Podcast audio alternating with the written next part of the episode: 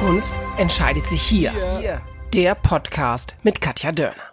Hallo, ich darf Sie und euch wieder ganz herzlich begrüßen zu unserem Format Katja Dörner trifft.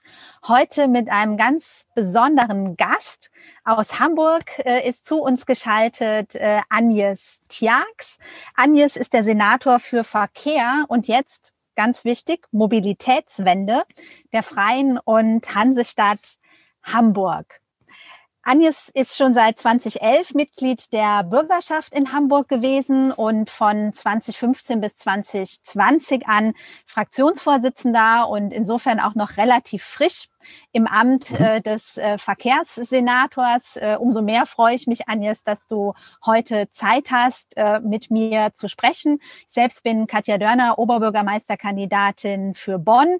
Die Stichwahl rückt immer näher. Am 27., also am kommenden Sonntag, findet in Bonn die Stichwahl statt und ich rechne mir gute Chancen aus, die nächste Oberbürgermeisterin unserer Stadt sein zu können. Wir nennen dieses Format Katja Dörner trifft. Aber es ist auch ein Format, wo es darum geht, für den Wechsel zu lernen. Und da ist natürlich die Frage der Verkehrswende, der ähm, Mobilitätspolitik für eine Stadt wie Bonn total zentral. Und deshalb freue ich mich, dass das heute in unserer Schalte auch der Schwerpunkt unseres Gesprächs sein kann und dass wir da eben insbesondere gemeinsam nach Hamburg gucken können. Ich habe gesehen, Agnes, ähm, wir haben auch gestern was äh, gemeinsam gehabt.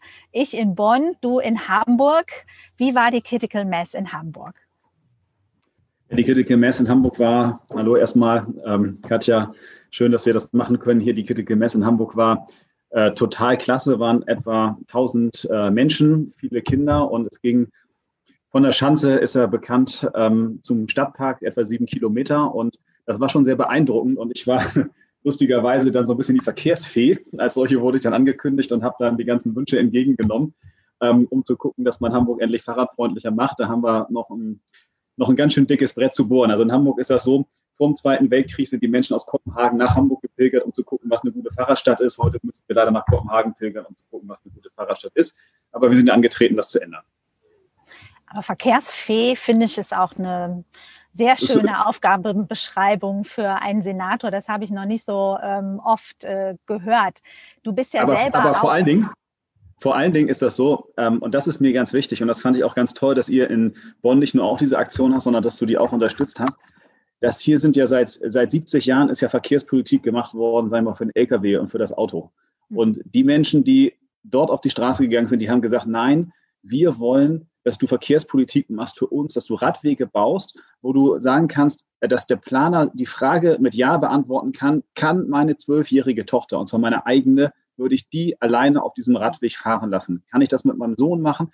Und ich muss sagen, das sind die entscheidenden Fragen. Die sind wichtiger als manche Fragen der Verkehrsraumplanung, dass man sagt, alle Menschen dieser Stadt, und das gilt nicht nur für die Kinder, sondern auch die, die, keine Ahnung, nicht mehr sich so gut nach links umdrehen können, um zu gucken können, ob da ein Auto hinter mir kommt. Oder die, die einfach schon unsicherer sind, weil sie sozusagen einfach unsicher sind. Oder warum auch immer. Und dass man einen inklusiven Radverkehr macht, der keinen aus, ähm, der niemanden ausschließt. Das ist eigentlich so das, das, der Kernpunkt. Und das finde ich ganz toll, wenn wir das in Hamburg und in Bonn und in allen anderen Städten der Republik machen können. Ja, wir sind gestern auch äh, bei der Critical Mass in Bonn mitgefahren. Mhm. Und es war auch einfach ein unheimlich gutes Gefühl, fand ich. Ja, ich habe abends zu meinem ja. Mann gesagt, ja, diese Fahrraddemo mit den Kindern, es macht irgendwie auch einfach glücklich zu sehen, ja. wie viele Menschen eben auch in einer Stadt wie Bonn ähm, sich dafür einsetzen. Ja, und gestern war ja auch noch der UN-Weltkindertag. Ja, das passt ja auch. Wie viel war ihr denn in Bonn? Wir waren so 250 bis 300. Okay, ja, das war cool. So dafür, dass das, glaube ich, erst zum zweiten Mal stattgefunden hat, überhaupt. Mhm. Ähm, waren es schon deutlich mehr als äh, bei der ersten Fahrt. Und äh, bei der Critical Mass haben wir auch schon so rund 1000 Radfahrerinnen, Radfahrer äh, auf den Straßen gehabt. Also ich glaube, dass da sich unheimlich viel bewegt.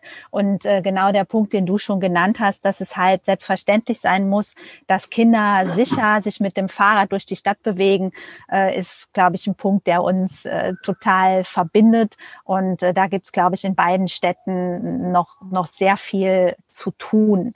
Ähm, wir haben eine Umfrage gehabt vom WDR äh, landesweit, aber auch nochmal besonders für Bonn, ähm, wo die Bürgerinnen und Bürger gesagt haben, dass die Verkehrspolitik und ähm, die Verkehrswende für sie das wichtigste Thema überhaupt ja äh, in dieser Kommunalwahl ist. Also weit vorne sogar noch mal ähm, vor Klimaschutz, vor bezahlbarem Wohnen, was eben auch ein Megathema ist, ganz klar ähm, Verkehrspolitik. Ähm, was, vielleicht steigen wir mal so ein, was sind so in Hamburg die größten Projekte, die du dir hm. jetzt unmittelbar vorgenommen hast? Du bist, wenn ich richtig informiert bin, ja auch der erste grüne Verkehrssenator und hast diesen interessanten Titel Senator für Mobilitätswende. Ja, mhm. ähm, das zeigt ja schon ein bisschen die Richtung. Vielleicht kannst du uns ein bisschen was darüber erzählen. Mhm. Ja, wir sind, wir haben vielleicht nochmal so rum, wir hatten ja auch eine Bürgerschaftswahl im Februar und ähm, dort hatten wir auch Verkehrspolitik das zweite Mal im Bürgerschaftswahlkampf das wichtigste Thema. Mhm. Und die Grünen hatten in der Verkehrspolitik die höchsten Kompetenzzuschreibungen von allen Parteien und das, obwohl wir den Senator nicht gestellt haben, und zwar seit mhm. noch nie. Das heißt, wir hatten äh, 34 Prozent Kompetenzzuschreibung und gleichzeitig ist ja, sage ich mal, Verkehrspolitik gelebter Klimaschutz. Ja, also das wäre sozusagen, natürlich äh, kann ich unfassbar viel mehr machen, wenn ich ein Kohlekraftwerk abschalte. Das ist ja in Nordrhein-Westfalen auch ein großes Thema. Ähm, aber ähm, Verkehrspolitik ist natürlich äh, Klimaschutz sozusagen auch zum Anfassen und konkret vor Ort. Und es verbindet sich halt so viel damit, weil ich immer erzähle, eigentlich ist die Mobilitätswende eine Geschichte von mehr Freiheit, ist auch eine Geschichte von mehr Schönheit, von mehr Aufenthalts- und Lebensqualität. Es ist eine Geschichte sowieso für Klimaschutz und es ist eine Frage der, der sozialen Gerechtigkeit. Und dann und das ist der entscheidende Punkt. Nachdem ich das alles aufgezählt habe, sage ich, und das ist übrigens der einzige Weg, wie wir Hamburg mobil halten. Weil nämlich ohne Mobilitätswende werden wir, und ich vermute mal, dass das in Bonn jetzt nicht ganz anders ist, dass die Leute stehen im Stau, ärgern sich den ganzen Tag drüber. Und ähm, in Hamburg ist das so, um das jetzt einmal so in so Zahlen zu packen, wir hatten vor zehn Jahren 50 Millionen Personenkilometer, die wir für, über alle Verkehrsträger abgewickelt haben in der Stadt. Und mhm. jetzt sind es 70 Millionen Personenkilometer pro Tag. Und das heißt, die Zahl der, die, die Personenkilometer sind 40 Prozent gestiegen, aber die Häuserkanten sind jetzt ja nicht um 40 Prozent gewachsen. Ne? Also mhm. sozusagen, der, das findet alles auf derselben Fläche statt. Und das heißt, der Einzelne, die Voraussetzung dafür, dass der mobil bleibt, ist, dass er weniger Platz einnimmt. Und das ist die Mobilitätswende. Das heißt nicht nur mehr Freiheit, mehr Schönheit, mehr soziale Gerechtigkeit, mehr Klimaschutz, mehr Lebensqualität, sondern auch noch Mobilität als solches. Da ist die Mobilitätswende Voraussetzung. Und deswegen haben wir Folgendes gesagt. Erster Punkt, wie viele andere Städte auch, wir wollen eine lebendige und autoarme Innenstadt. Da gibt es in Hamburg viel zu tun. Wir haben jetzt gesagt, nach sechs Wochen, äh, wir streben an, unseren Stören-Jungfernstieg, kennen vielleicht der ein oder andere, an der Alster autofrei zu machen. Mönckebergstraße ist das nächste Thema, was im März folgt, erstmal als Versuch.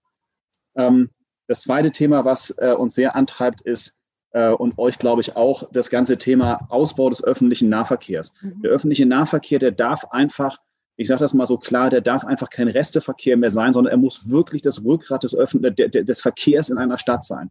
Und ich glaube, ihr habt eine Stadtbahn, ähm, mhm. die wir, wo die Grünen mal versucht haben, sie einzuführen. Da sind wir jetzt nicht so äh, erfolgreich gewesen. Aber wir haben uns als Stadt vorgenommen, wir wollen in den nächsten 15 Jahren 35 neue Bahnhöfe bauen.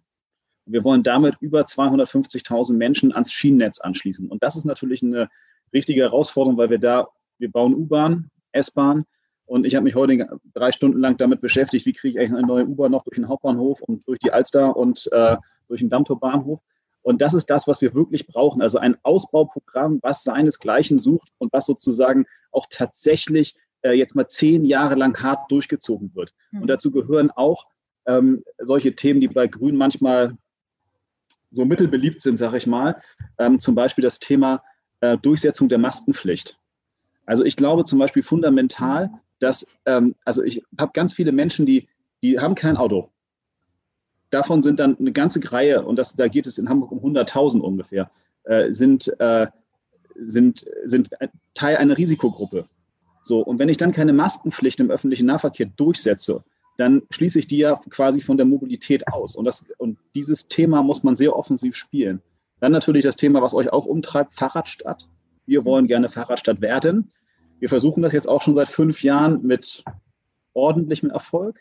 Wir bauen so ungefähr 40 Kilometer Radwege pro Jahr, aber mein Ziel ist, das auf 100 Kilometer zu steigern und 100 Kilometer auch andere Radwege zu bauen, also Protected Bike Lanes zu bauen. Ne? Also von der Straße äh, geschützt werden wir jetzt die erste bauen. Pop-up-Bike-Lanes sowieso. Gibt es jetzt auch in Hamburg, hat ein bisschen gedauert, aber mit Grün äh, äh, geht das. Und wenn man das sozusagen zusammennimmt, dann ist das eine Herkulesaufgabe, wo richtig der Schwerpunkt drauf liegt. Und vielleicht darf ich noch einen letzten Satz sagen, weil ihr ja auch ähm, als Bundesstadt eine Stadt ist, sage ich mal, die immer weit vorne ist. Ähm, wir haben nächstes Jahr ähm, einen Kongress bei uns, der heißt äh, ITS Weltkongress. Das ist der Kongress für die mhm. intelligenten Transportsysteme. Und ähm, das heißt, wir versuchen für Deutschland im digitalen Verkehr ganz vorn dabei zu sein. Ich nehme mal so ein, zwei Beispiele. Ein Beispiel ist, wir werden einen Bus fahren lassen, der mit 50 Sachen im Regelverkehr autonom fahren soll auf Level 5. Und das nächste Thema wäre dann, dass dieser Bus aus diesem Bus nach 2021 eine Buslinie wird. Und zwar im ländlichen Raum. Und dann sinken natürlich die Stückkosten, mit denen man im ländlichen Raum öffentlichen Nahverkehr treiben kann, dramatisch. Und dadurch mhm. entstehen in den nächsten zehn Jahren, wenn das erfolgreich sind, ganz andere Modelle, wie man den öffentlichen Nahverkehr on demand elektrifiziert und sozusagen ziemlich günstig Vergleich zu heute in den, Öffn in den, in den ländlichen Raum bringen kann. Und das ist natürlich total spannend. Mhm. Zum einen mein Hinweis an unsere Zuschauerinnen und Zuschauer. Äh, Agnes und ich, wir unterhalten uns sehr gerne untereinander, aber das muss nicht so bleiben. Ja, äh, es können also sehr gerne äh, Fragen gestellt werden zur Situation in Hamburg, aber natürlich auch ähm, zur Situation in Bonn und zu meinen Plänen als Oberbürgermeisterin, was die Verkehrswende ähm, angeht. Also immer her damit, äh, wer eine Frage äh, an uns hat. Ähm, du hast jetzt gesagt, Agnes, äh, ihr habt euch schon fünf Jahre ja auch äh, als Grüne äh, in der Regierungsbeteiligung für eine Fahrradstadt engagiert. Äh, wie würdest du denn den Ist-Zustand äh, in, äh, in Hamburg beschreiben mit Blick auf die Fahrradinfrastruktur? Ich sage das mal ähm, auch vor unserer Bonner Perspektive. Mhm. Wir haben schon 2010 äh, formal beschlossen, wir wollen 2020 Fahrradhauptstadt sein. Ähm, der Rat äh, hat das äh, auch mit grüner Beteiligung durchaus forciert, aber äh, in unserer Stadtverwaltung und insbesondere ja mit der Spitze der Stadtverwaltung äh, ist da deutlich zu wenig umgesetzt worden. Und jetzt ist 2020 und unsere Fahrradinfrastruktur lässt tatsächlich noch extrem zu wünschen übrig, äh, sowohl was Vorhandensein angeht, als auch ähm, was Sicherheit angeht. Wir haben immer noch ähm, eine Planung, die sich primär am Auto orientiert. Ja, also die Verkehrsplanung orientiert sich am Auto und wenn es gut läuft, dann werden die anderen Verkehrsträger mitgedacht ja, insbesondere eben die Fahrräder. Und das muss sich eben ganz deutlich ändern. Du hast eben gesagt, ihr habt jetzt äh, schon ähm, äh, Pop-up-Bike-Lanes ja, zumindest, sage ich mal in Anführungszeichen, noch nicht mal das haben wir tatsächlich in Bonn noch nicht mal während der Corona-Zeit ähm, auf den Weg gebracht. Und das finde ich schon ähm, äh, für eine Stadt, in der ja beispielsweise auch das UN-Klimasekretariat seinen Sitz hat, hier bei uns in Bonn, äh, schon mhm. sehr, sehr mickrig. Also wie schätzt du bei euch so die Ausgangslage äh, ein und ähm, was sind so deine konkreten Pläne für den Radverkehr in den nächsten Jahren? Mhm. Ähm, genau, also ich kurze Ausflug in die Historie. In Hamburg gab es das erste Mal Rot-Grün 1997 bis 2001. Es war sozusagen Rot-Grün 1 bei uns. Wir sind jetzt bei Rot-Grün 3 mittlerweile. Und ähm, in dieser Zeit wurde ein Veloroutennetz geplant, so dass Hamburg mal wieder ein, in Hamburg funktioniert alles immer sternförmig, geht alles immer Richtung Hauptbahnhof, so, und dann gibt es so ein paar Ringe und so ein Netz wurde da geplant. Und dieses Netz wurde dann vergessen. Das wurde vier Jahre lang geplant, dann wurde es unter Ole von Borst, wir hatten wir sind Herrn Schill, wurde das alles vergessen. Und das ist 2015 durch unsere Regierungsbeteiligung, hat man gesagt, guck mal, da hat man noch so ein Netz, das würden wir jetzt gerne mal fertig bauen. Das sind weiß nicht, 200 Kilometer in etwa. So, an diesem Netz bauen wir gerade. Und wenn wir das fertig haben, haben wir, sage ich mal, das erste wieder durchgehende Radinfrastrukturnetz, was es in Hamburg gibt. Ja, das heißt, ich kann jetzt sagen, wir sind deutlich besser als die letzten 70 Jahre. Ich kann aber auch sagen, auf dem Weg zur Fahrradstadt ist echt noch ein Stückchen sozusagen. Mhm. Und ich glaube von der Einschätzung her, dass man so eine Fahrradstadt, wenn man das richtig will, kann man in zehn Jahren, also fünf Jahre geht auch, da kommt ein bisschen darauf an, ob man Vorarbeiten hat, aber in zehn Jahren wirklich äh, weit, weit kommen. Aber man muss dann ein paar, und deswegen ist das auch so wichtig, jetzt zu der Frage, wenn die Bonnerinnen und Bonner wollen, dass Rad gestärkt wird, müssen sie auch eine Grüne zum Oberbürgermeisterin wählen, weil du sagst ja selber, im Rat, ja, der Rat hat das beschlossen. Es kommt dann aber auf die exekutiven Handlungen an, die man jeden Tag machen muss. Und der Punkt ist, ähm, unser ganzes, alle Menschen, die in Deutschland mit Verkehr zu tun haben, sind ja in ihrer ganzen Lebensgeschichte ähm, erzogen worden für die Flüssigkeit und die Leichtigkeit des Autoverkehrs. Und da werden dann, der Rest wird auf die Nebenflächen verbannt. Und das sozusagen hinzubekommen, dass die Nebenflächen die neuen Hauptflächen sind und dass die saniert werden, ja, dass wir sagen, ja, wir gucken uns mal an, wie ist denn der Zustand unserer Nebenflächen? Wir erfassen den systematisch und dann sanieren wir den auch mal und eine Debatte um Schlaglöcher ist dabei zweitrangig. Oder wir machen jetzt ein interessantes Projekt, dass wir uns mal angucken, okay, alle reden ja vom Stau. Nur ein Radfahrer oder eine Radfahrerin, die steht gar nicht im Stau. Und eine Fußgängerin übrigens auch nicht. Deswegen beklagt sich da auch keiner. Aber wenn mehr Leute zu dem Rad fahren würden, würden auch insgesamt weniger Leute im Stau stehen. Und dass man diesen Mindshift hinbekommt. Und mhm. diesen Mindshift, weil das Straßenverkehrsgesetz in Deutschland, das stammt irgendwie von den Nazis, die Straßenverkehrsordnung damit, den, die darauf basiert, in den Grundzügen auch. Und das kriegt man, diesen Mindshift kriegt man nur hin, wenn man sich an die Spitze der Exekutive stellt und wenn man dann sagt, von oben herab, ich bin das Vorbild und wir machen das jetzt und das ist der politische Wille. Und die Zeit in den größeren Städten ist aber auch reif dafür. Ich meine, das sehen wir überall, wie Corona den Radverkehr gepusht hat.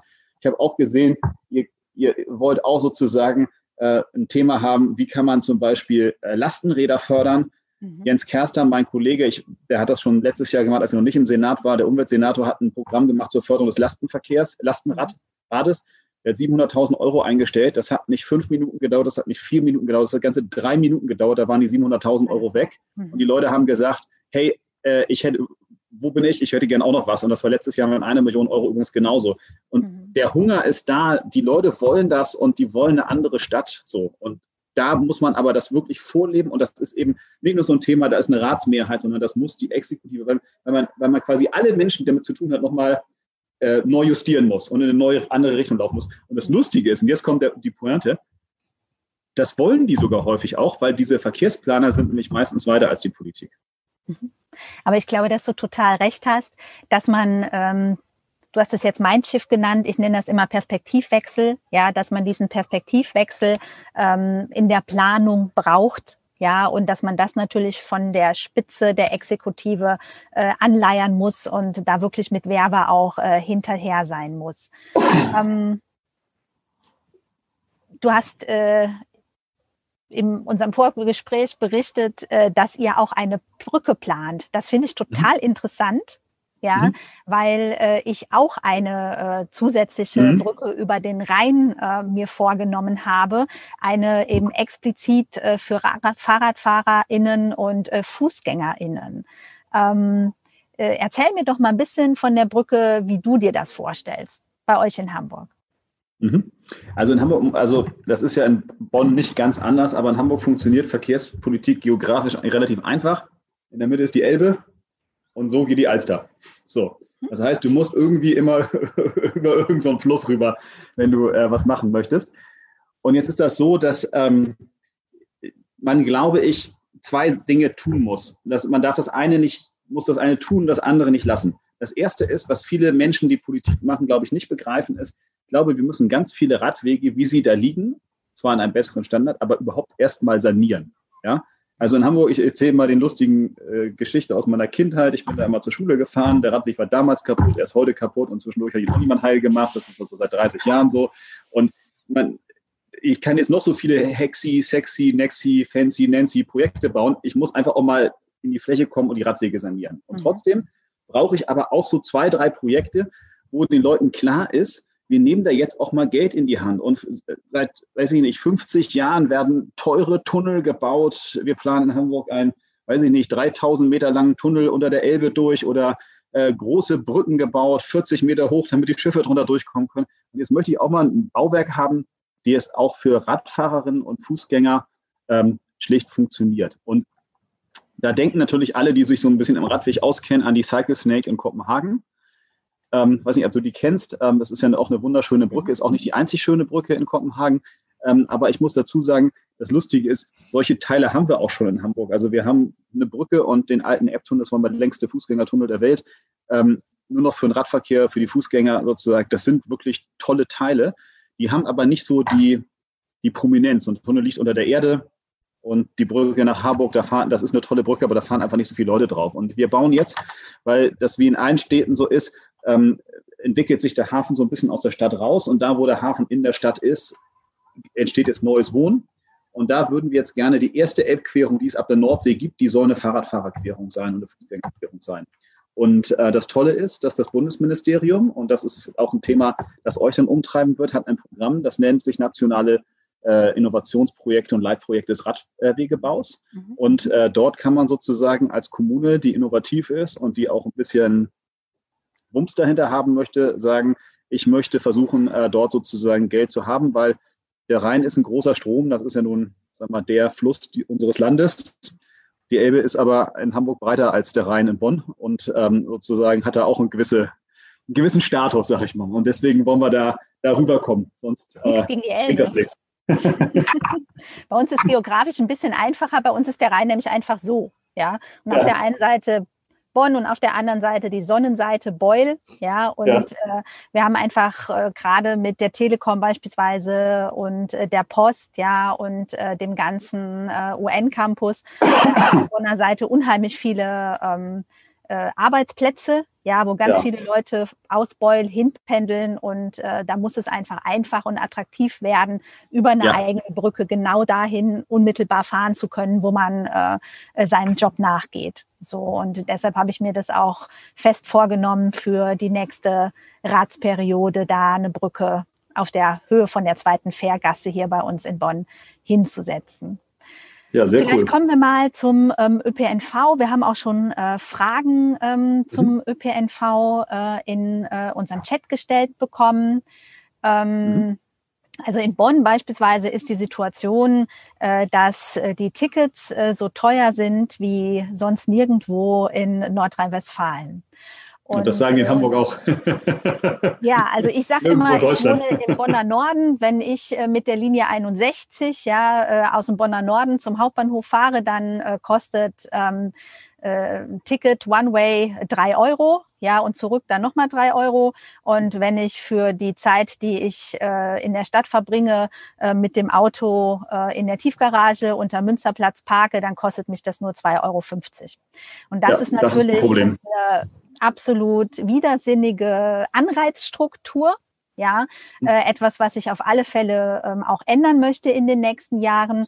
Die Tickets müssen günstiger werden und das Parken muss eben ähm, wie in einem System kommunizierender Röhren entsprechend auch teurer werden, ja, mit, damit wir das eine günstiger machen können. Wie ist die Situation in Hamburg? Hast du da auch Pläne, was den ÖPNV angeht? Ja, wir haben natürlich auch Pläne, was den ÖPNV angeht. Das ist aber, ich sage mal, das ist ein vielschichtiges Geschäft aus meiner Sicht. Also das, was du ansprichst, das eine muss teurer werden, das andere, sage ich mal, in der Tendenz günstiger.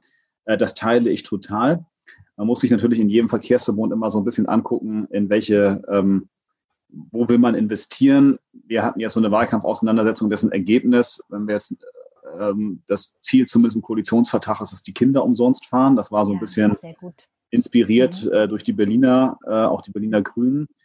Ähm, es ist aber auch so, das möchte ich auch ganz klar sagen, der ÖPNV ist eine teure Veranstaltung. Also das Auto ist noch viel teurer, aber am günstigsten immer das Fahrrad für eine Stadt. Ne? Also mhm. sozusagen, was Infrastrukturkosten angeht. Außerdem hält es die Leute an der frischen Luft, äh, die bewegen sich, äh, du sparst viel Geld im Gesundheitssystem und ich weiß nicht was noch alles. Aber ähm, da ist immer die Frage bei dem ÖPNV so ein bisschen, was willst du? Willst du ausbauen oder willst du an die Tickets ran? Und ähm, wir haben uns damit sehr lange beschäftigt und es gibt ja so ein bisschen das große Vorbild Wien, dieses 365-Euro-Ticket. Ähm, und dazu muss man aber Folgendes wissen, dass ähm, die Wiener Linien, also man muss sagen, Wien und Hamburg sind praktisch genau gleich groß. Und ähm, die Wiener Linien haben, oder es gibt eine Studie, die eben zeigt, dass durch diese 365 Euro Ticketmaßnahme äh, die Wiener Linien nicht mehr Menschen hinzugewonnen haben, als sie in den zehn Jahren vorher hinzugewonnen haben im öffentlichen Nahverkehr. Das heißt, man könnte, die haben was hinzugewonnen, die haben auch viel mehr, viel mehr Abo-Verkäufe, dadurch aber weniger äh, Einzelkartenverkäufe. Man könnte jetzt sagen, weiß gar nicht, ob das sowas gebracht hat. Und wir haben zumindest für uns analysiert, wobei ich nichts dagegen habe, wenn Tickets günstiger werden, dass wir gesagt haben, wir brauchen vor allen Dingen erstmal ein besseres System. Wir mhm. brauchen ein Mehrsystem. Und wenn wir den Klimaplan jetzt nehmen, ich hatte ja schon gesagt, wir hatten 50 Millionen Personenkilometer, sind wir bei 70 Millionen Personenkilometer. In Autos bedeutet das, 39 Millionen Personenkilometer werden in Hamburg jeden Tag mit dem Auto gefahren. Und das muss, wenn ich den Klimaplan ernst nehme, runter auf 23 Millionen 2030. Das heißt, da müssen richtig was weg. Und für diese Menschen muss ich eine Mobilitätsalternative anbieten. Und wenn ich jetzt sage, ich nehme jetzt mal Corona weg, weil das macht die Diskussion etwas komplizierter. Die Busse und Bahnen sind voll. Die Leute haben zum Teil da gestanden wie Heringe in der Büchse in so einer S-Bahn. Und ich muss jetzt erstmal dafür sorgen, dass da doppelt so viele S-Bahnen auf derselben Infrastruktur fahren. Das kostet mich aber, ich sage jetzt mal, was ist irgendeine Zahl, 500 Millionen Euro. Und die muss ich erstmal irgendwo herkriegen. Und deswegen muss man sich auch als Grüner die Frage sehr ernsthaft stellen, ähm, was tue ich dafür, dass der öffentliche Nahverkehr wirklich auch die Investitionen bekommt und die Betriebsmittel bekommt, die er tatsächlich braucht, um, um wirklich ein wirksames Mittel gegen, für den Klimaschutz zu sein. Und mhm. da ist natürlich immer so, da ist natürlich so eine leichte, äh, also mit den Ticketpreisen, die sind eben auch ein Teil der, der ganzen Veranstaltung.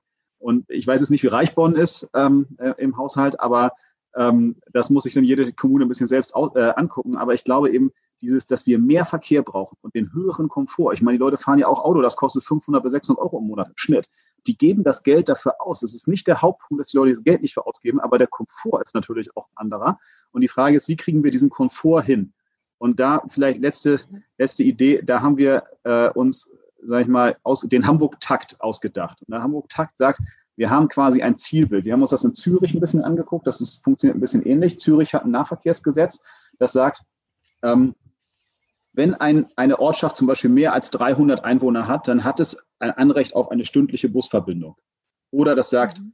ich weiß im Jahr 2020, was der Fahrplan einer Linie im Jahr 2030 ist, um ähm, quasi jetzt die Infrastruktur in Maßnahmen zu machen, um dahin zu kommen. Das heißt, ich mache eine Angebotsplanung. Und diese Idee haben wir ein bisschen adaptiert und gesagt, wir wollen von früh morgens bis spät abends im gesamten Stadtgebiet einen Fünf-Minuten-Takt im öffentlichen Nahverkehr anbieten. Und dafür brauchst du natürlich dann wirklich einen echten Ausbau, der dann auch echt Geld kostet, und zwar viel. Das ist schön zu erfahren. Ihr lernt sozusagen auch für den Wechsel von anderen. Ja, ja absolut. Das ist, äh, ist auch überhaupt gar kein, ich glaube, das ist das einzig Gute, was man machen kann. Ich fahre jetzt auch demnächst nach Berlin zu Regine Günther, um mir anzugucken, was machen eigentlich die Berliner. Und Brüssel ist eigentlich auch geplant, weil die haben ja das auch etwas rabiater gemacht äh, mit der Verkehrswende. Mhm. Ähm, aber da gibt es gerade Corona. Insofern ist das mit dem Lernen gerade ein bisschen schwierig. Aber sozusagen, das ist auch international. Also wir waren jetzt auch in Shanghai vor zwei Jahren. Das ist unsere Partnerstadt. Das ist eben auch eine große Hafenstadt. Und ich sag mal, man, die Chinesen, das, das ist ein Kapitel für sich, aber die haben innerhalb von 20 Jahren das drittgrößte U-Bahn-System der Welt aus dem Boden gestampft. Und das ist manchmal da und das funktioniert nicht schlecht, wollen wir es mal so rum sagen. in Bonn ist natürlich die Frage vom ÖPNV auch komplex. Ja, ich habe es jetzt eben so ein bisschen auf ähm, Ticketpreise ähm, mhm. reduziert. Mhm. Ja, wir haben tatsächlich eine Phase gehabt, äh, wo die Bahnen ähm, sehr viel ausgefallen sind, ja, wo die extrem verspätet waren beispielsweise. Und äh, der ÖPNV ist natürlich nur eine Alternative, ja, äh, wenn er stattfindet. So, ja, und deshalb ist äh, natürlich auch die Frage von Zuverlässigkeit, äh, Taktverdichtung und sowas äh, immer abzuwägen zu der Frage äh, Ticketpreise. Ja, und ähm, den Schritt, den du genannt hast, äh, zunächst mal äh, darauf zu gehen für Kinder und Jugendliche, äh, das finde ich genau richtig. Das wäre auch sozusagen meine Herangehensweise. Wir haben ähm, eine Frage im Chat äh, zum Thema mhm. ÖPNV. Ähm, ähm, wie wir zur Verkürzung der überlangen Planungszeiten mhm. stehen. Das finde ich natürlich jetzt auch äh, mit Blick äh, auf Hamburg und deine ähm, Exekutiverfahrungen ja in dem Metier sehr interessant. Äh, wie schätzt du das ein und welche Handlungsspielräume hat man da? Also das ist sicherlich ein Thema, wo ich ganz offen sagen muss, dass wir da noch ein bisschen am Anfang stehen auch als Grüne, weil das ähm, auch uns einiges äh, abverlangen wird. Ähm, aber das sind verschiedene Stellschrauben, an denen man drehen kann. Das eine ist, das machen wir, wir bauen jetzt eine U-Bahn durch die Stadt, 34 Kilometer und da wird jede Haltestelle in offener Bauweise gebaut. Also das heißt, da ist eine Grube von 300 Metern und, weiß ich nicht, 30 Meter Breite. Also das merkt man in so einer Stadt schon. Ähm, das ist eine sehr proaktive Bürgerbeteiligung. Das ist der eine Punkt. Äh, der zweite Punkt ist, man muss eine rechtssichere Planung vorlegen. Das ist sozusagen ganz häufig, äh, weil nicht ordentlich geplant wird, wird es hinterher vor Gericht angegriffen. Mhm. Der dritte Punkt ist aber auch, wir müssen uns solche Fragen stellen, ob wir äh, beispielsweise ähm, ähm, die Anzahl der möglichen Gerichtsinstanzen verkürzen.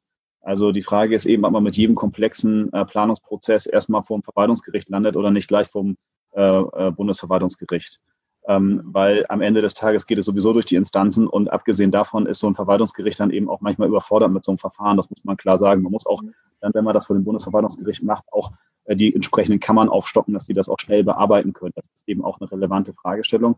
Und wir haben uns jetzt auch in verschiedenen anderen Themen, also wir sehen das, das ist ja bei Grünen hier im Norden, in Bonn ist das, glaube ich, egal, aber also in Bezug, es gibt ja dieses Projekt ähm, Feste Fehmarn-Weltquerung, da geht es mhm. nach Dänemark.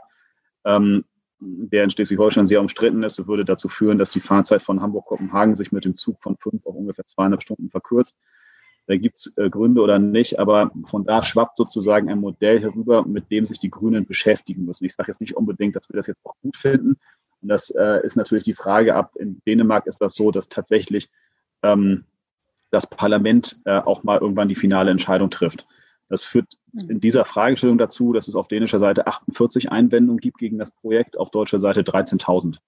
Das ist ähm, der Unterschied und dadurch dauert das natürlich auch entsprechend länger. Ob das jetzt der Weisheit letzter Schluss ist, ist gelaufen da so Pilotprojekte, das ist auch eins im Norden dabei, das ist die Marschbahn, das ist die Strecke Hamburg-Sylt. Ähm, das weiß ich nicht, aber umgekehrt, wir müssen uns als Grüne auch damit beschäftigen, ähm, wie das tatsächlich äh, schneller und besser geht. Das, da sind wir wirklich sehr gefordert und das, da gibt es eben, ich sag mal so, da gibt es das Thema, noch ein Beispiel, das Thema Individualtötungsverbot. Das heißt, ich sag mal, ich baue ein Windrad, ja, und wenn da ein U fliegt, der geschützt ist und das ist der Einzelne und da gibt es, der könnte getötet werden durch das Windrad, der Bestand ist aber nicht gefährdet, dann darf ich manchmal das Windrad da nicht bauen. Auch das ist ein Thema, wo man, äh, glaube ich, dann Haltung beziehen muss, wenn man die, den Klimaschutz wirklich will, weil anders wird das nicht funktionieren. Mhm. Also für die Bonner Seite würde ich ähm, es, glaube ich, so ein bisschen basaler noch beantworten. Ja, so ein, mhm. ähm, auf, so ein, auf so einer rein kommunalen Ebene. Ihr habt ja noch die, äh, die, ihr habt ja, wie ich finde, den großen Vorteil, dass ihr Land und äh, Kommune äh, in einem seid und dadurch natürlich auch nochmal andere Handlungsmöglichkeiten habt ähm, zu der konkreten Frage Planungsverfahren. Also ich glaube, dass man in Bonn ähm, eine deutlich bessere Kooperation mit unseren, ähm, unserer Verkehrssparte äh, der Stadtwerke äh, braucht und die auch haben kann. Also meine Wahrnehmung ist ähm, äh, durch viele Gespräche auch ähm, mit unserer Verkehrssparte, dass die auch bereit wären, mehr einzuspeisen und die Stadt denen sehr wenig zuhört. Ja, also ich glaube, dass da äh, Luft nach oben ist, aber dass wir auch im Planungsamt natürlich für solche Verfahren ähm, Kapazitäten brauchen. So und ich habe ähm, jetzt äh, meinen Monaten, die ich jetzt äh, intensiv in der Stadt verbracht habe, äh, immer wieder erfahren, ja, ähm, Abbau von Personal, ja, wird ja immer als irgendwas total äh, Positives dargestellt, ja, äh, und als Haushaltskonsolidierung. Aber wenn man dann beispielsweise wie die Stadt Bonn, äh, das jetzt nicht im Verkehrsbereich, aber im Schulbereich ähm, Millionenbeträge des Landes zurückgeben muss, ja, statt damit die Schulen zu sanieren, wofür es gedacht war, ähm, weil man äh, im städtischen Bauamt äh, beziehungsweise ähm, im städtischen, oh, fällt mir der Begriff nicht ein, also in unserer äh, Gebäudemanagement, äh, dass wir da ähm, äh, zu wenig Leute haben, die das Geld auch verplanen können. Also da muss man eben, glaube ich, bei uns auch im Planungsamt genau gucken, wie da die Personalkapazitäten sind. Und dann ist ähm, aus meiner Sicht Bürgerbeteiligung auch total zentral. Ja, wir haben gerade in Bonn ähm, ein Projekt, da geht es um äh, die Erweiterung unserer Stadtautobahn. Wir haben hier eine Stadtautobahn, die ist noch vierspurig und die muss saniert werden. Das ist der sogenannte Tausendfüßler. Ähm, und dabei soll die auf acht Spuren erweitert werden. Mhm. Und das ist natürlich äh, ein Monsterprojekt ja, äh, in einer Stadt wie Bonn. Und da war ich gerade am Freitag auf einer Bürgerinformation, ähm, die ich sehr gruselig fand, ja, weil äh, es ganz offensichtlich war, wie wenig tatsächlich die Stadt auf die Anregungen und Einwände der Bürger reagiert hat. Und ich glaube, das kann man auch mit Blick auf die Ver Planungsverfahren deutlich besser mhm. machen, dass man die Bürger früher einbezieht ja, und dann Einwendungen eben auch ernst nimmt. Dass man nicht immer alles eins zu eins umsetzen kann, ist, glaube ich, auch klar. Ja, äh, aber an der Feedback-Kultur äh, kann die Stadt Bonn ganz sicher äh, mhm. noch arbeiten. Wir genau. haben eine weitere. Aber darf ich, noch, darf ich noch ganz kurz was dazu sagen, weil du hast jetzt diese kommunale Ebene äh, genannt und ich bin ja nicht nur Landespolitiker, sondern auch Kommunalpolitiker hier. Wir sind ja eine Einheitsgemeinde. Und deswegen wollte ich noch mal zwei Dinge sagen, die, glaube ich, total wichtig sind. Das erste ist, was wir immer machen, ist, wir planen, planen, planen, planen. Den ganzen Tag planen wir, weil wir wissen, irgendwann kommt das große Konjunkturprogramm oder irgendwann kommen die nationalen Verkehrsprojekte des Rad, äh, äh, nationalen Innovationsprojekte des Radverkehrs.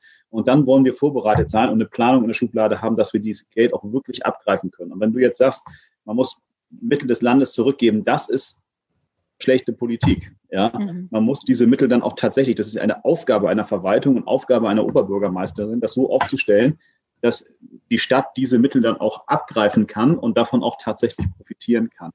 Und das zweite Thema konkret zum Radverkehr. Wir haben ja auch so eine Situation, das wird euch auch nicht sein. Ich meine, wir haben sieben Bezirke. Davon ist der größte, hat 450.000 Einwohner, also ist alleine für sich genommen schon unter den 15 größten deutschen Städten.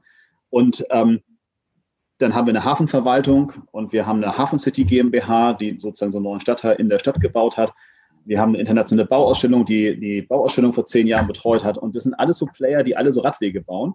Und die Frage ist, wie kriegt man die am Ende unter einen Hut? Und der entscheidende Punkt ist, dass wir gesagt haben, ich bin derjenige, der das Geld hat. Und dann schließen wir mit denen eine Vereinbarung, die nennen wir Bündnis für den Radverkehr. Und jetzt in der neuen Legislaturperiode Bündnis für den Fuß- und Radverkehr. Und dann sagen wir denen, okay, unser gemeinsamer Plan für Hamburg ist das. Und den verabreden wir. Und das sind unsere Standards. Und wir wollen, dass wir das alles prioritär planen. Und wenn ihr das macht, dann kriegt ihr auch Geld. Und dadurch entsteht sozusagen ein Zusammenhalt, wo die Leute überhaupt erstmal anfangen, einheitlich zu planen, wo sie sozusagen dasselbe planen, wo sie, Radverkehr hat ja viel mit Konnektivität zu tun. Wenn du mal einen halben Kilometer baust, das ist schön, aber sozusagen du musst ja von A nach B die Strecke bauen. Und da muss da übrigens auch noch ein Bügel stehen und da muss auch noch ein Bügel stehen. Und wenn du noch überdacht ist, noch viel besser so. Und das sozusagen zusammenzudenken. Und da werden wir jetzt die nächste Stufe zünden, dass wir sagen, wir wollen da jetzt noch rein in dieses Bündnis für Fuß- und Radverkehr, die mhm. Schulbehörde, weil wir wollen nämlich, dass die Radwege zu den Schulen führen. Wir wollen wissen, welche Wege wünschen sich die Schüler. Wir wollen, dass sozusagen die vor den Schulen mal gucken, ob die nicht auch eine Straße mal sperren können oder sowas in der Art. Und wir wollen die beteiligen. Und dann nehmen wir jetzt noch rein, weil es beschweren sich immer bei mir alle über Baustellen. Und ja, wir bauen auch viel, aber vor allen Dingen baut ja Hamburg Stromnetz, Hamburg Gasnetz, Hamburg Fernwärmenetz, Hamburg Wasser, Hamburg Abwasser, die ganzen Telekommunikationsunternehmen, die bauen vor allen Dingen in der Stadt. Und wenn die bauen, dann sollen die in Zukunft, wenn sie das oben wieder zumachen, dann auch gleich einen geschulten Radweg oben drauf bauen. Mhm. Ja, dann zahlen wir denen lieber nochmal einen Tausender extra und sagen, komm, dafür wird der Radweg aber auch doppelt so breit, weil wenn ihr die Platten nehmt, ist ein bisschen teurer als die anderen. Sodass wir sozusagen einfach da viel mehr Kilometerleistung hinterkriegen.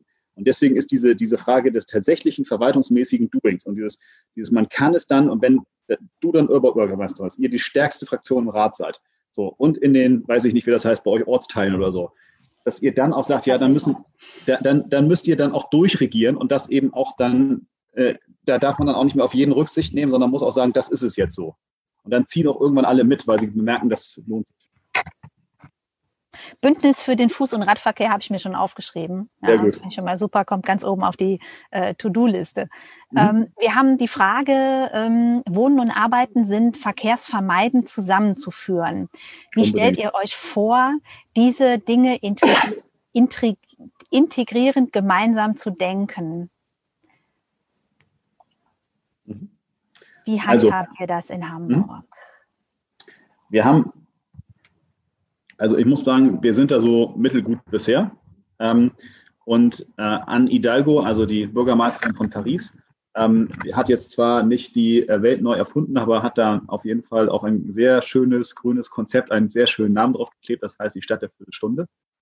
Dass man nämlich im Prinzip alle Dinge, die man ähm, in einer Viertelstunde erleben kann ähm, oder machen kann oder die man tun möchte in einer Viertelstunde Umgebung, Radverkehr, Fußverkehr sind. Und das zweite Thema ist Hermann Knoflacher, der große Wiener Verkehrsforscher, der quasi die gesamte Wiener Innenstadt ähm, äh, autofrei gemacht hat und das große Stehfahrzeug empfunden hat, ähm, der hat mal gesagt, deswegen sagte ich, ähm, ähm, ähm, Verkehrswende hat viel mehr mit Schönheit zu tun. Der hat gesagt, ähm, wenn die Leute mit Tempo 50 an irgendwelchen Häuserfassaden vorbeifahren, dann merken die gar nicht, ob das schön oder hässlich ist. Du kannst auch alles hässlich bauen, weil das interessiert die überhaupt nicht. Wenn du langsam und entschleunigt bist, dann musst du eine schöne Fassade, dann musst du was Interessantes bauen. Und dann musst du auch, und das merke ich, ich bin in Hamburg in Jänfeld aufgewachsen, so klassischer sozialer Brennpunkt. Ich sage immer, das Einkaufszentrum, das Lokale, das kommt mir vor, wenn Leiche im Tatort gesucht wird. Und ähm, dann hast du sozusagen so eine Situation, früher gab es dann Spielwarenhändler, da gab es dann Fischhändler, da gab es da zwei Blumenhändler, mhm. da gab es einen Wochenmarkt. Gibt es jetzt alles nicht mehr. Warum nicht? Weil alle mit ihrem Auto in quasi das nächste Quartierszentrum fahren, fahren aber genauso lange, zeitlich gesehen, streckenmäßig noch viel länger, um sozusagen ähm, dann dort einzukaufen und machen die lokalen Einzelhandelsstrukturen kaputt. Und deswegen geht das sozusagen Hand in Hand. Indem ich den Leuten nicht mehr ermögliche, so leicht einfach woanders hinzufahren, müssen sich auch wieder lokale Einzelhandelsstrukturen bilden. Das ist der eine Punkt. Das ist, wo die Mobilitätswende auf die Stadtentwicklung wird. Mhm. Und der zweite Punkt ist, wir haben in Hamburg nicht nur ein Bündnis für den Fuß- und Radverkehr, sondern auch ein Bündnis für das Wohnen. Und dieses Bündnis für das Wohnen sagt essentiell, auch wieder alle Bezirke, ihr kriegt Geld für Baugenehmigungen. Ihr kriegt ein bisschen mehr Geld, wenn ihr Sozialwohnungen äh, baut. Wir bauen übrigens dreimal so viele Sozialwohnungen pro Kopf wie Berlin äh, in Hamburg. Ähm, und wenn ihr sozusagen, und insgesamt haben wir eine Zielzahl von 10.000 Wohnungen, die wird jetzt hier auf eure Bezirke runtergebrochen. Das heißt, ich baue jetzt in den nächsten zehn Jahren 100.000 Wohnungen. Und diese Wohnungen, und da waren wir jetzt auch noch nicht so richtig gut, müssen natürlich der Mobilitätswende genügen. Das heißt, wenn ich ein neues Quartier entwickle, muss ich natürlich sagen, wie geht das eigentlich äh, unter dem Gesichtspunkt der Mobilitätswende? Mhm. Und das sozusagen mitzuplanen von der Steckdose, die für das äh, E-Auto in der Hamburger Bauordnung festgeschrieben sein muss, über den vernünftigen Stellplatzschlüssel für den Radverkehr, über die Tatsache, dass ich sozusagen autoarmes Wohnen mache, über die Frage, wie ich diese Gebiete anbinde, dass der öffentliche Nahverkehr da ist, bevor wir mit dem Bauen da sind. Das sind so die Fragen und die müssen integriert gehen. Und das muss sowohl ich einen Beitrag leisten als auch die Stadtentwicklungsbehörde. Und nur zusammen werden wir das ganze Thema gewinnen. Genau, für Bonn stellt sich das äh, genauso dar. Ja, wir haben äh, auch äh, insbesondere mit Blick auf die Schaffung von bezahlbaren Wohnraum hier riesige Herausforderungen.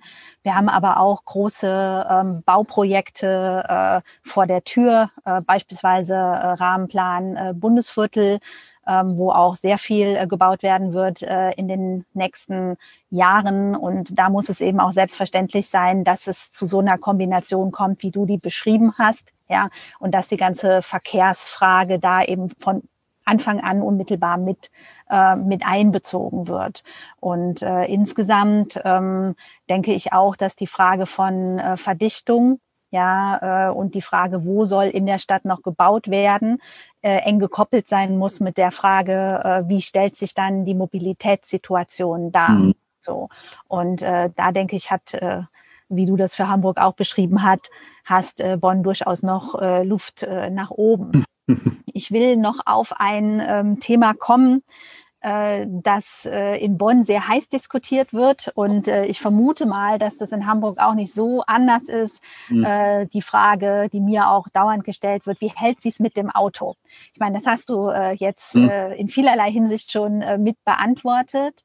Ähm, ihr macht jetzt autoarme Innenstadt und habt da eben auch schon konkrete Vorhaben jetzt beschlossen, mhm. beziehungsweise in Planung.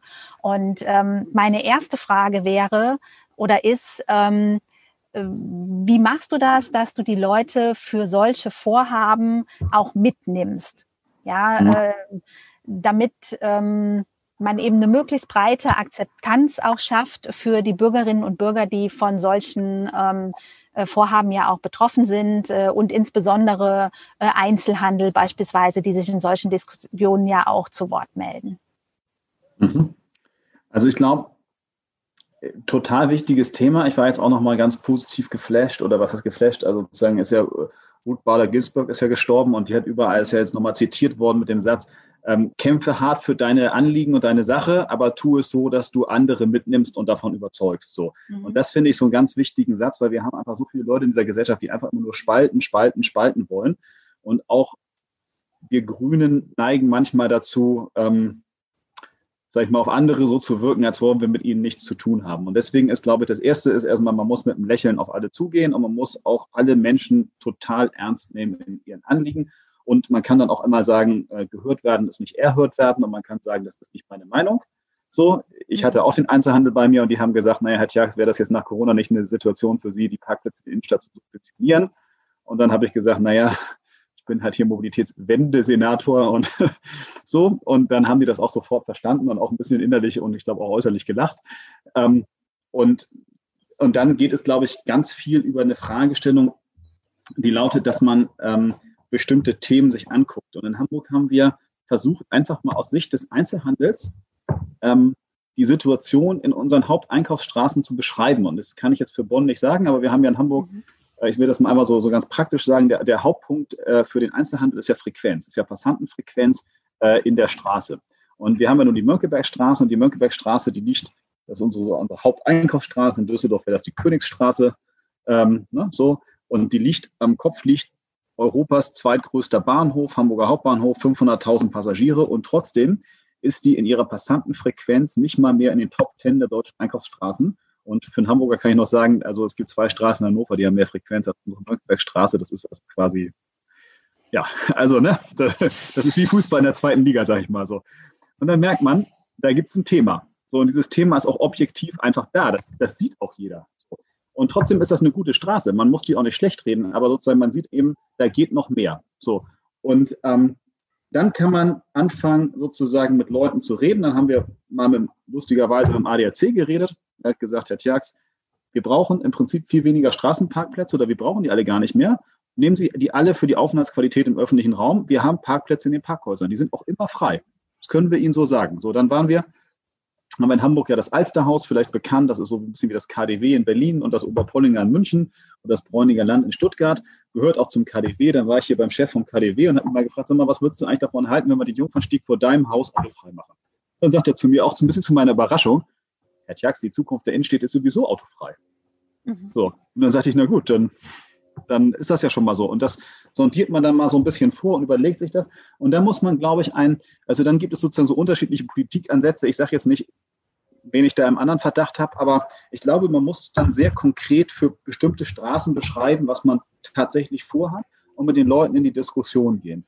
Und das Lustige ist, wir, das war ja unser Hauptwahlkampfthema in Hamburg. Ja, wir sind da rausgegangen und ich war auch ein bisschen unsicher. Hab da rein, ich habe das Konzept geschrieben, Jungfernstieg autofrei, Mönckebergstraße, Fußgängerzone. Ich habe alle Buzzwords reingeschrieben, die man in Hamburg so reinschreiben konnte. Und dann so, hm, weiß ich jetzt auch nicht. Das fanden zwei Drittel Leute richtig. Zwei Drittel. Ja, als wir jetzt den Jungfernstieg angekündigt haben, dass wir ihn autofrei machen, haben in einer, das war nicht repräsentativ, aber immerhin haben sich so 2500 Leute daran beteiligt, hier von unserem Lokalblatt, Hamburger Abendblatt, haben 94 Prozent gesagt, sie finden das richtig. Und deswegen, wenn man die Geschichte der Mobilitätswende mit den Akteuren vor Ort macht und sagt auch, hey, wir wollen, dass ihr Geld verdient, wir wollen, dass ihr da seid, das ist ja das, was wir brauchen auch in der Innenstadt. Wir wollen dann nicht, dass die veröden, sondern wir wollen, dass sie lebendig sind und bleiben und gleichzeitig die Mobilitätswende auch als eine Geschichte, wie gesagt, von Freiheit, von Schönheit, von Aufenthaltsqualität erzählt dann glaube ich, kann man, kann man sehr weit kommen. Und dabei muss man dann aber auch, sag ich mal, wenn es Bedenken gibt, die durchaus auch mal ernst nehmen und sagen, gut, dann weiß ich nicht, werden die Lieferzeiten halt doch vielleicht verlängert oder sowas in der Art. Mhm. Ähm, wenn man da so ein bisschen in die, in, da ein bisschen, ja, oder auch einfach sich auch mal die Realität anhören muss und sag mal, die wenigsten Grünen denken den ganzen Tag darüber nach, wie so ein Alsterhaus beliefert wird, sage ich jetzt mal. Ja, und dann hört man sich das mal an und sagt, Mensch, ihr habt ja auch gute Argumente und mhm. vor dem Hintergrund dann einfach damit vernünftig umzugehen. Und ich glaube, dann äh, kann man da sehr weit kommen. Also meine Wahrnehmung in Bonn ist tatsächlich auch, ähm, wenn man vor fünf Jahren gesagt hätte, äh, autofreie Innenstadt, dann hätten die Leute den Kopf geschüttelt. Ja, und jetzt sagen die Leute, ja, finde ich gut oder finde ich interessant, aber äh, ich will wissen, wie ihr das macht. Und ich mhm. finde, das ist halt so der Quantensprung, ja, der sich da entwickelt hat. Ja, Total. sicher vor dem Hintergrund der ganzen Klimathematik, aber auch ähm, äh, der Verkehr in der Stadt, der halt immer mehr wird, ja, vor allem der Durchgangsverkehr. Und ähm, äh, ich finde, du hast es genau richtig beschrieben, dass man sowas natürlich nicht top-down einfach äh, beschließen kann ja, sondern dass man in einen engen Dialog gehen muss. Und ich stelle mir das für Bonn beispielsweise auch so vor, äh, dass wir das wie so ein Schneeballsystem ausrollen. Und äh, da kommen, genau wie du das auch dargestellt hast, äh, die ähm, Tiefgaragen und die Parkhäuser mit ins Spiel. Ja, wir haben beispielsweise äh, ein Viertel bei uns, das ist die sogenannte Altstadt, obwohl das nicht die Altstadt ist, ja, heißt die Altstadt. ja, ähm, wo ähm, wahnsinnig viel äh, verstopfte Straßen sind, weil die Straßen eben auch so klein sind. Und ähm, da beispielsweise damit zu beginnen, ja, äh, das ähm, Parkhaus im Stadthaus, das äh, tagsüber voll ist, aber nachts quasi komplett leer, für nachts den Anwohnern mit einem Anwohnerparkausweis das eben zu den Kosten des Anwohnerparkausweises zur Verfügung zu stellen, damit die gar nicht mehr mhm. in diese Viertel rein müssen. Ja, und sowas sozusagen sukzessive zu entwickeln für ähm, die unterschiedlichen Viertel äh, im innerstädtischen Bereich, ähm, das finde ich auch wahnsinnig spannend. Und äh, auch da kann man ja lernen von äh, Städten wie Utrecht oder äh, Kopenhagen, äh, die du ja auch genannt hast, die ja auch mit solchen oder Amsterdam, ja, die ja auch mit Modellen angefangen haben und nach einem halben Jahr die Leute das ja auch ähm, nicht mehr äh, anders haben wollten, weil das eben auch der Punkt ist, den ich finde, den wir auch als Grüne noch viel mehr äh, in die Diskussion mitbringen müssen. Du hast ihn auch genannt, dass das ja auch eine Frage von Lebensqualität ist ja, und Aufenthalt, Aufenthaltsqualität in der Stadt. Und das ist auch immer meine große Diskussion mit den Einzelhändlern und Einzelhändlerinnen. Ja, die Leute fahren ja nicht in die Stadt, äh, um da eine Waschmaschine zu kaufen und die dann in ihr Auto zu packen, ja, sondern die wollen da Aufenthaltsqualität haben und was erleben und äh, einfach eine schöne Zeit verbringen. So und das zu ermöglichen, ähm, das eben ohne Auto zu machen, ohne Durchgangsverkehr ich glaube, dass das letztlich äh, in der Konsequenz eben auch dem Einzelhandel äh, dienlich ist ja, gerade angesichts von Entwicklungen, ähm, ich sag mal Amazon und Onlinehandel äh, und jetzt nochmal durch den Katalysator Corona, glaube ich, dass da unheimlich viel Musik auch ähm, in dieser Diskussion ist. Und deshalb wird es für uns äh, als Grüne, die wir ja stärkste äh, Fraktion jetzt im Rat sind, mit einer grünen mhm. Oberbürgermeisterin zusammen in so einem ähm, ja integrierten Gesamtkonzept ein total elementarer äh, Baustein sein.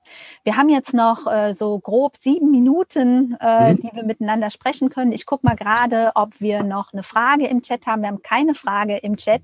Deshalb, ähm, äh, Agnes, die Frage an dich. Ja, ähm, vor deinen jetzt äh, Erfahrungen als äh, Verkehrssenator und insbesondere äh, Senator für die Mobilitätswende.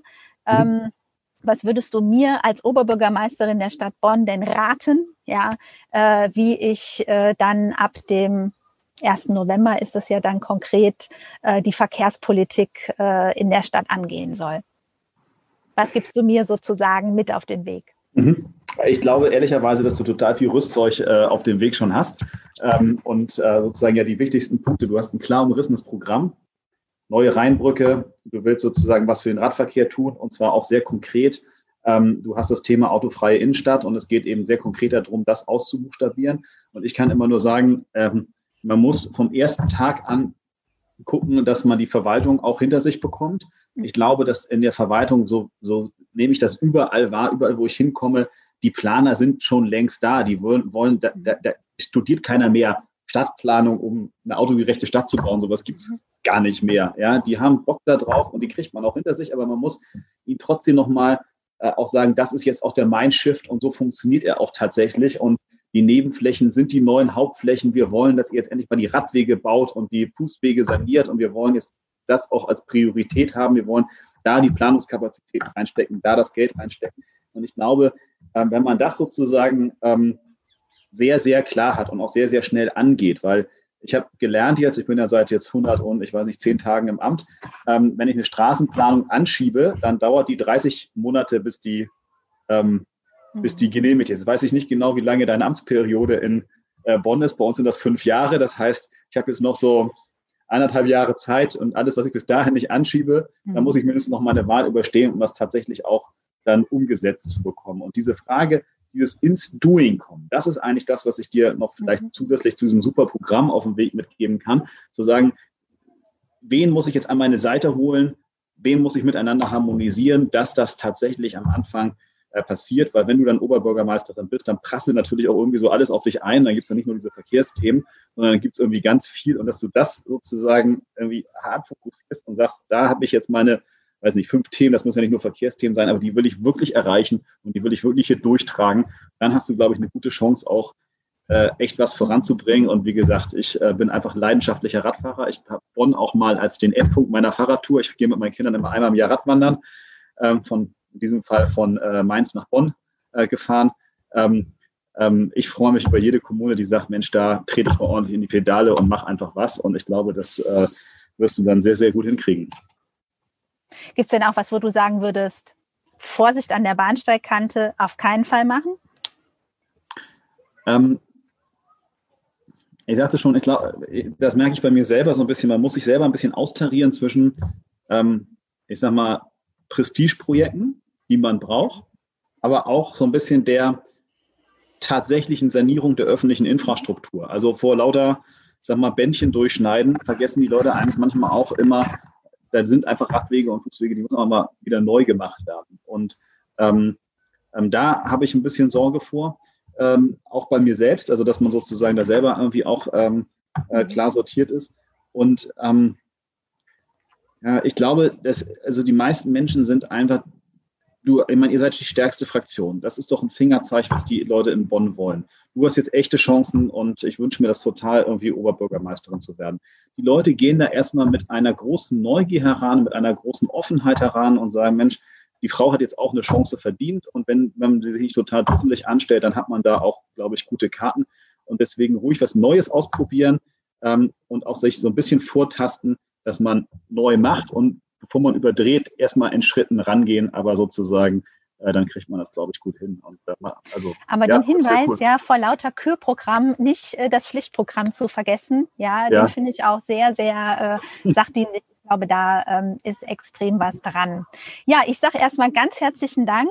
Agnes, äh, dass du dir eine Stunde Zeit genommen hast, äh, uns deine Hamburger Erfahrungen zu schildern und mit auf den Weg zu geben ähm, äh, von äh, vielen, vielen Aspekten, die ich jetzt auch für Bonn äh, extrem äh, interessant finde. Ähm, ganz herzlichen äh, Dank dafür und dir natürlich auch alles Gute. Und ähm, so motivierend, ja, und inspirierend, ja, wie du jetzt heute Abend äh, mit mir gesprochen hast, mache ich mir ehrlich gesagt für die Mobilitätswende äh, in Hamburg äh, überhaupt keine Sorgen.